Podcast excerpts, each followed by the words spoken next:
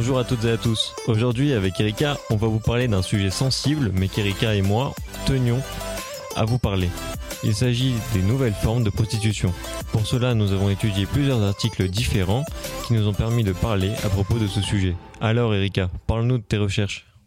De nos jours, la prostitution passe par divers moyens les réseaux sociaux, les plateformes d'annonces ou catalogues d'escorting en ligne, ainsi que les forums. Selon les derniers rapports de la Fondation Cell sur l'exploitation sexuelle, les deux tiers des activités de la prostitution passent par de nouvelles technologies.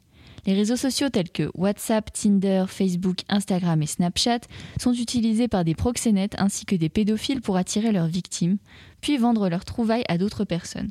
On parle d'ubérisation de la prostitution lorsque celle-ci débute par des offres en ligne et se déroule via des transports en Uber jusqu'à des appartements loués, notamment sur la plateforme Airbnb.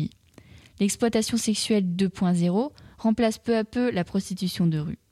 En effet, pour la première fois en 2017, le pourcentage de personnes exerçant sur la voie publique était inférieur à celui des personnes exerçant en prostitution logée. Parmi ces réseaux, rares sont ceux à ne pas avoir été détournés de leur utilisation à des fins de prostitution, constate l'étude qui a passé 35 pays à la loupe. Ainsi, une proxénète russe a été interpellée en 2016 pour avoir dirigé un réseau de prostitution au Liban et dans tout le Moyen-Orient via WhatsApp, dont le cryptage rend difficile sa surveillance par les autorités. En Israël, Tinder est l'outil le plus utilisé pour la recherche de personnes prostituées.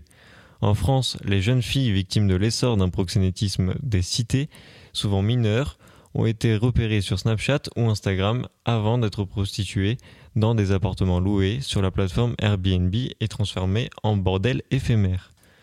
En Zambie, les étudiants se rendent dans les cybercafés dont les tarifs attractifs ont démocratisé l'accès à Internet et utilisent les groupes WhatsApp et Facebook afin de mettre en relation les personnes qui se prostituent et les clients. Tous les pays sont touchés, quelle que soit la législation, restrictive en Chine ou permissive en Allemagne, souligne après auprès de l'AFP le magistrat Yves Charpenel, président de la fondation CEL. Yves Charpenel déclare qu'Internet a mangé la prostitution de rue. Le magistrat dénonce le niveau industriel et sans risque de l'exploitation sexuelle en ligne, qui permet aux proxénètes d'éviter les risques personnels en se tenant à distance du trafic. Le numérique facilite la dissimulation, l'anonymat et la discrétion qui permettent de développer des activités illicites, observe la Fondation. Il est compliqué pour les autorités de s'occuper de ce proxénétisme qui se glisse dans les sites de petites annonces, derrière des, messages ambigus promettant massage et moments d'évasion.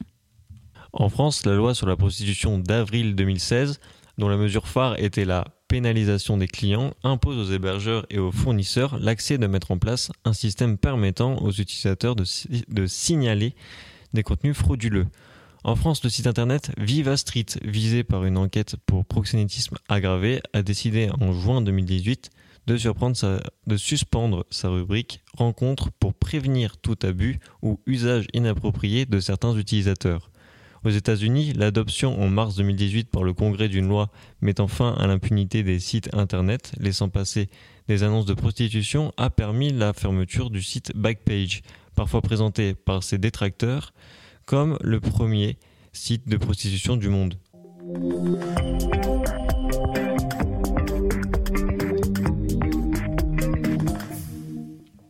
Dans cet autre article, Armel Le Bigot-Maco, présidente de l'ACPE, Agir contre la prostitution des enfants, Thierry Delcroix et Nina, auteurs du livre Papa vient me chercher, sont les invités de Mathilde Munot. Nina s'est prostituée pendant un an alors qu'elle n'avait que 15 ans.